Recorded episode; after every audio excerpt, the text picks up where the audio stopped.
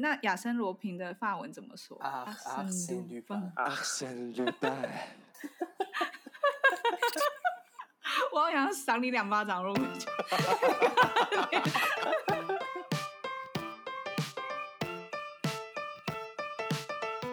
欢迎大家来到艺术家的 ESP，我是华山一号，我是肉桂卷，我是长棍面包，我是小王。大家在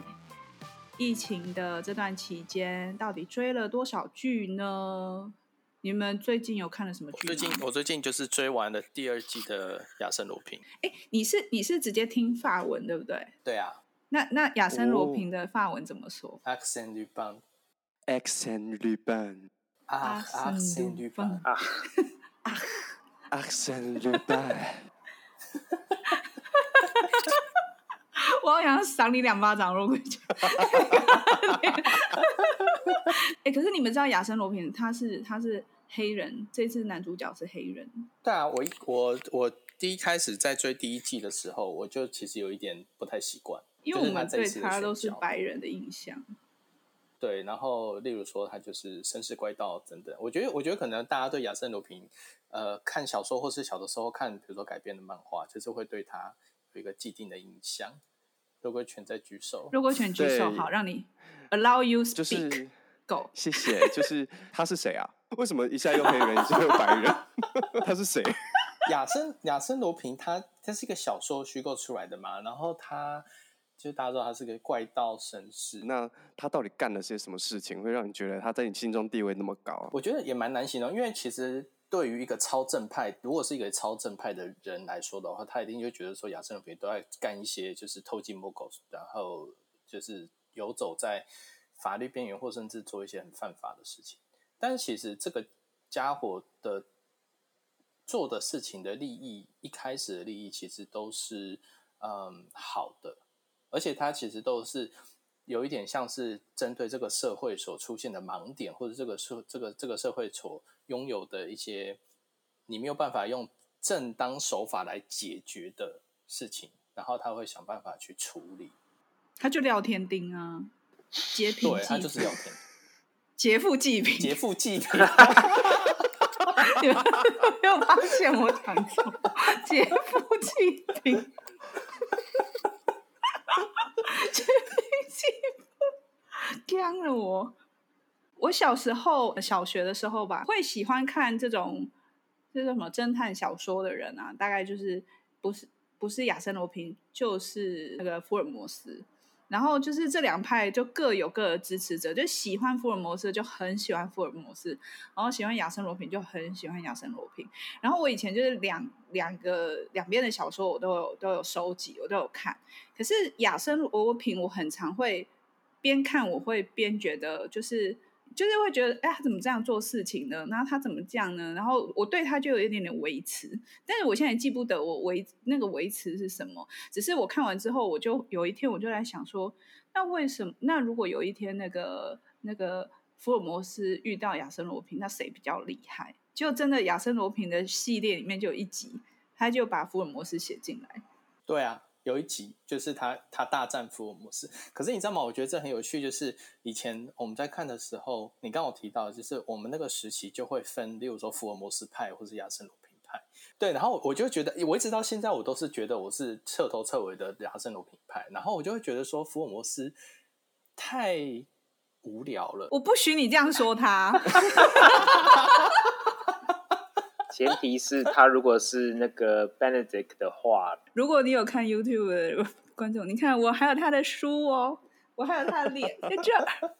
可是据我所知，福尔摩斯没有劫富济贫吧？其实福尔摩斯应该就纯侦探，对不对？他就破案啊。那为什么这两个会被？就我觉得福尔摩斯聪明吧，就是在某一个程度上，他们有一个很。有一些些是共，比如说共同点啦。亚森罗平他就是会想尽各种办法去劫富济贫嘛，然后他这个方法有很，他的手法其实很多。例如说，你常常会觉得他已经快要被警察或是被谁抓到了，但是他就是可以很巧妙的逃脱，然后你会完全想不到啊，原来他这么厉害，这么聪明，可以用这样的方式去逃脱这样子。那福尔摩斯他其实代表的就是，嗯，正派里面就是非常会推理，然后。然后呃智商非常高，就是什么样的疑案悬案他都可以破解的这样子。对，所以我觉得他其实就是这两个角色分别代表了两边天平两边的不同的智慧。我猜个性其实也差很多啦。对啊，我觉得好像真的是个性，而且我觉得那个法国人的那种梗跟他们的浪漫，还有他们就是的幽默，就是你真的如果没有了解他们的文化，我就有时候会接不到。像我在看那个《亚森罗平》第一季的时候，我觉得还好，他会让我联想到说，哎，之前那个电影从罗浮宫偷一幅画，那叫什么？呃，达文西密码，对对对对对对，就是会让我联想到那部电影，它有点像那样，可是又没有节奏，因为那是电影，然后它这是影集。可是第二季一开始的第一集，我还想说，天啊，他在干嘛？就是他的那个表演的方式会让我觉得，呃，很不应该说其实是不习惯，但是你进到他们的节奏，你大概会理解说，哦，他们的好像他们的。他们的应答方式或文化就比较没有美式那么第一时间就会有表情的反应，因为你有时候你乍看之下你会以为说这亚森罗平是听不懂，是外国人听不懂对方的话，他就常常露出一种狐疑的表情，或是露出一种顿呆的那种表情。然后我想说他顿那边已经顿两秒钟，他到底要说什么？然后因为他又是个高大的黑人，他真的超黑，他连嘴唇里面都黑的。牙齿，那牙齿也是黑的，牙齿是白的。因为我就是他，他的表情，因为他皮肤很黑，所以反而他的表情很明显，就是他一点点，你就会感觉到他的表情会有一点点的变化。然后，所以我一开始的时候还有点看不太清楚，就是会觉得，我说整个整个叙事，我觉得看不太懂。但是后来整个看完之后，我觉得说，嗯，那应该就是一种呃很法式的。节奏，但是相对真实，就是比如说他们，我记得有一场，他拿着手电筒，然后去救他儿子，然后进到一个破屋里面，然后我就想说，如果在美式美式的电影里面，你你他拿那个手电筒方式，就因为晚上，然后进去他就这样从前面这样一直扫，然后想说，你这样扫，敌人不就知道你在哪了吗？你就是会透光，然后我就觉得这太不合理，就我觉得太不合理。你如果今天要。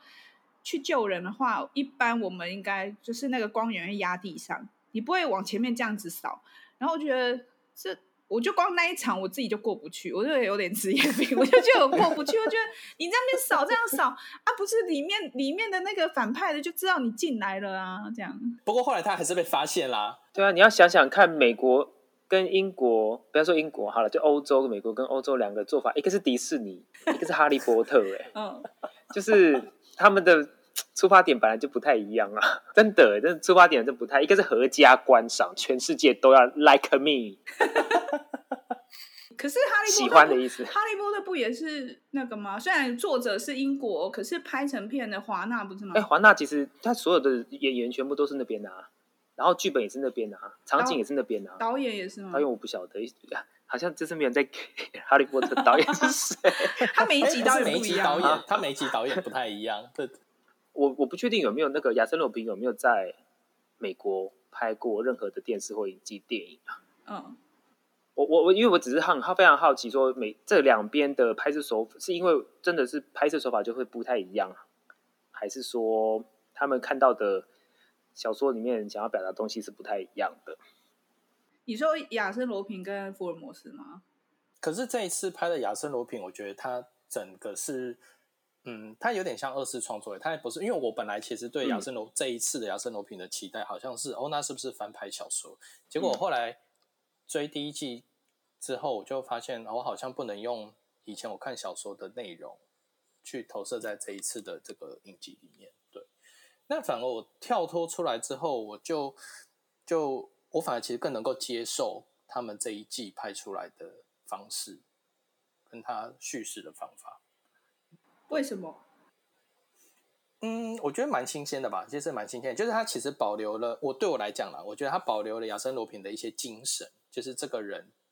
在原本在小说里面被塑造出来的这个精神，可是他又是很对我来讲当然是很熟悉的场景，很熟悉的背景，然后很熟悉的的人跟人的事物等等等这样子去去重新诠释亚森罗苹这个角色。我不知道我自己是看的蛮蛮兴奋的，因为他们的他们的场景跟主角都是现在，然后都是几个很喜欢亚森罗平这个小说，就等于他小说迷。比如说男主角他也是小说迷，然后他爸爸也是，所以爸爸被诬陷，然后因而。呃，被关到牢里面，然后这个整个证据的，就是要要告诉他儿子真正发生的事情，他也会用在小说里面他们共同读过的手法。那包括说，这个男主角后来他有一个帮手，就是他他呃也不完全算他真的他的帮手，就是他因为要抓他的警察，然后最后就认识他，然后这个。里面取的名字以及他们开始的对话也是都跟亚森罗平有关。我觉得他们是有有扣扣合这个精神，就是好像因为亚森罗平而这个故事要重新组织在一起这样子。对，哦，然后他的确他的故事，他真的就是结结富济贫，劫富济贫。讲错一次之后就很害怕，对不对？对对对对对。可是，如果要讲到翻拍的话，我真的不得不讲它。就是不知道大家几年哎几年前，就是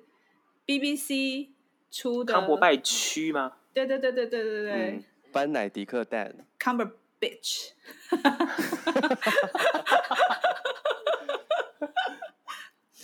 就是几年前 BBC 不是出那个夏洛克嘛？我觉得对。那英语世界里面很多人喜欢翻拍福尔摩斯，我觉得好莱坞有翻过。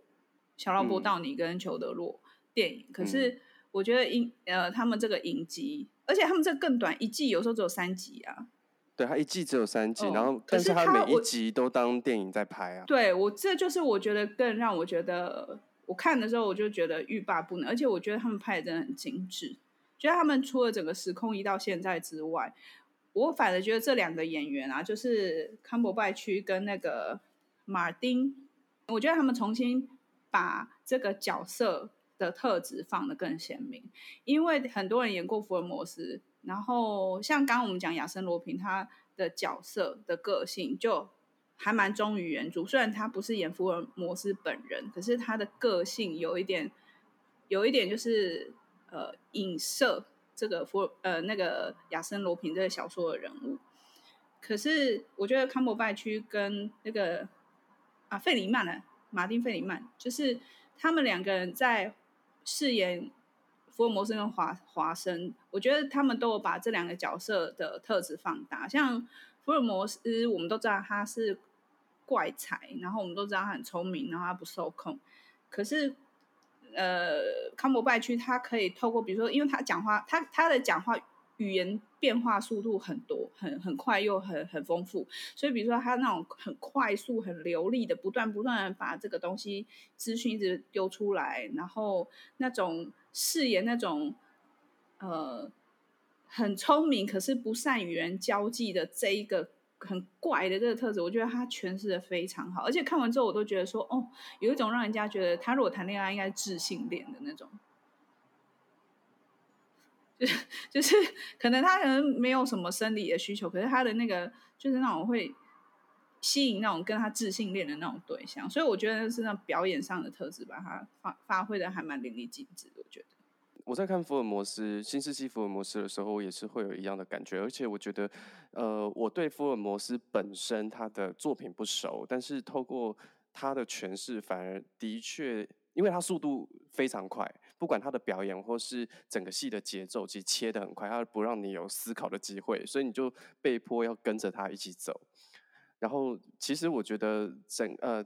整个福尔摩斯的剧集常常会让我想要回去看到底发生什么事情，因为真的很太眼花缭乱了，就是会跟着想说，哎，到底发生什么事情？很多线索，那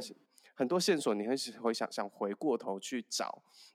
但你再回过头去找，你又会被他眼花缭乱的表演技巧给给吸住。可 是你，我觉得你，你看，像小王他的 studio 就很适合那个福尔摩斯的场景，你知道吗？对，就现在吗？福尔摩斯进来都会跌倒，不行。你你没有太多的线索。别担心，因为那个福尔摩斯他不太动的，他就站在那边，他就看，就扫描而已，扫描就看完。对对对，我我其实是先看美国的 Elementary，再看英国版的影集哦，我说是影集的 Sherlock，所以其实这两个差别 真的有点像 迪士尼跟哈利波特，就是。怎么说呢？有一个比较日常一点点，好像贴近你旁边，你旁边可能就会出现这样子的人物。那两边两个演员都是英国人，但是英国的华生是华生，那美国的华生是 Lucy Liu 是女生，哦，都是生，对，对，华生跟女生，对，所以其实他以重新不能说重新诠释他，我觉得在这个版本真的。一看，真的所有东西，除了除了那个福尔摩斯本人之外，其他都非常的美国，因为在纽约啊，在哪里？但是，而且这两个角色，Cumberbatch 是因为可能看了很多其他的电影的影响，所以他是属于什么样英雄式的人物或什么什么之类，跟他平常个人讲话的一些，我觉得跟他个人实在太有关系了。但，但是我对于美国这个演员，这个英国演员不熟。所以其实我看他，他说我真的超级想要打他这样，因为因为我我讲要打他是就是大家也都知道亚森罗呃不是亚森罗平，呃呃我刚刚讲爱因斯坦的眨眼福尔摩斯，福尔摩斯哦，就是、也不是福尔摩沙哦，对，福尔斯啊福福尔摩福尔摩斯的个性其实这样，但是因为有这个在美国版的英国演员，他好像除了脑筋里面完全没有别人之外，他完全没有别的世界，其实真的。嗯，我在那个看 Cumberbatch 的身上看到的比较少这一边，就是这个这个演员怎么除了神经病以外，在美国这个版本，他除了神经病，可能刚好是跟 Lucy Liu 有一个蛮大的对比。Lucy Liu 的女生跟男生跟一个很日常的美国角色，然后跟一个英国的，就是美国版的，他把他拉得比较开。我其实我个人是蛮崇拜这种角色，他就是有一种神非常极度之神经质之，几乎是自闭的啦，但是趋近于，所以其实听不懂什么其他人的话要干嘛之类的，所以尤其是华生在跟他讲很多很多事情的时候，好像是在两个世界。我我我会形容这个两边的版本差别是，英国的版本其实就是两个英国人在演，嗯，然后他们之间有个性绝对很大的差别，可是在美国版的时候。一个英国人在美国演英国男生跟华人亚洲女生这个角色放在一起的时候，这个对比差好多。我看完这个版本的时候，我在看那个版本的时候，一个觉得非常日常生活中发生的所有大小案件，然后有一个笑有一个笑笑也神经病去处理他，然后跟华生两个人，华生这样一直不停的翻白眼那种感觉，然后真的是会这种事情。可是，在英国的就很正常的侦探、侦探、侦探、侦探。所以其实这两个版本的差别，呃，这个跟国情很大的关系。其实这次亚森罗平他他重拍的时候呢，我有上网就是稍微研究一下，就是翻拍亚森罗亚森罗平这部片子，就是不管他是从小说，或者是他要呃重新写一个叙事轴的影片，它的翻拍率其实比福尔摩斯低很多，就并并不是好像很多编剧会想要。改编亚森罗平，但是福尔摩斯被被改编的次数数量还算比较多，所以我其实这次看完亚森罗平之后，我有一种心里有一点小小的期待，就是我们会不会又再次掀起了我小时候那种福尔摩斯派跟亚森罗平派的的大战吗？对。可是我想问一下啊，就是亚森罗平本人，呃，应该说亚森罗平是不是？就是他整个故事走，或者说小说，基本上是呃比较像是他的行为、他的做事方式，或者说什么什么之类。就是说他做了这件事情，劫刚说啊劫富济贫嘛，这是一个这是一个行为，他就是他他认为这样子，所以他去做，尽管他可能走在那个法律的两边都做黑白。可是因为亚森罗平他还同时有一个特质，就是说这个家伙的品味很高，就是说、嗯、比如说他的。就算他是劫富济贫，可是他的手法都一定会是在讲直白点的话，就是一般人可能就觉得说，就是一种很很纯发式的一种调调在里面。对，我觉得他其实是很很某程度上，它其实就是这个特质是亚森罗平最吸引人的部分，而不是只是单纯的说，哎，我就是一个劫富济贫、像廖天丁一样人，而是说他本身的特质还让人家觉得是一个很高雅的，就是小说里面讲他是一个绅士。纯法式是什么？就是很法式的一种，呃，例如说像我们以前对于法国贵族会觉得说，我们法国人鼻子都是高的，然后都其实都会有一种拽。嗯 美国人就不拽吗？你说？美国人，美国人不知道其他国家是什么，他觉得全世界都美国人，对，对，所以他更不知道拽是什么意思，因为他都不知道。但是我觉得，我觉得这两个角色可能他也都对后面的很多创作的作品作为了某种程度两种原型。你看，福尔摩斯就是创造了所有一系列的跟侦探剧有关。的那一个角色的原型，不管不管是很直接在致敬的柯南也好，卡通，然后像像亚森罗平，既然台呃中国有个廖天丁，呃台湾有个廖天丁嘛，那其实其实他是不是是不是瞒天过海系列也是跟这这一系这一路有关？然后日本我知道有一个叫做《行骗天下》，它是长泽雅美的那个偶像剧，他们也是他们专门只骗诈欺师，对对对对，我很喜欢，就是高知识分子，然后跟有钱人，他们穷的不骗，然后他们是骗骗有道义的，当然他们也是游走在这种黑白。两间、嗯、两两两道之间这样子，我觉得好像就等于是这这这两派也是延伸出来两种不同的风貌，哎。所以我还是觉得福尔摩斯比较无聊。我不许你这样讲他，这是结论。结论。好了，你尽量讲了，因为其实我还蛮看人的，是只有只有就是当班班莱迪克是福尔摩斯的时候，我会为他护航，其他人没关系，你就尽量吧。好哦，那我想问一下各位听众，你们是？班乃迪克，啊、不是是那个福尔摩斯派，还是亚森罗平派呢？可以告诉我们哦。那我们这一集就这样子了，拜拜。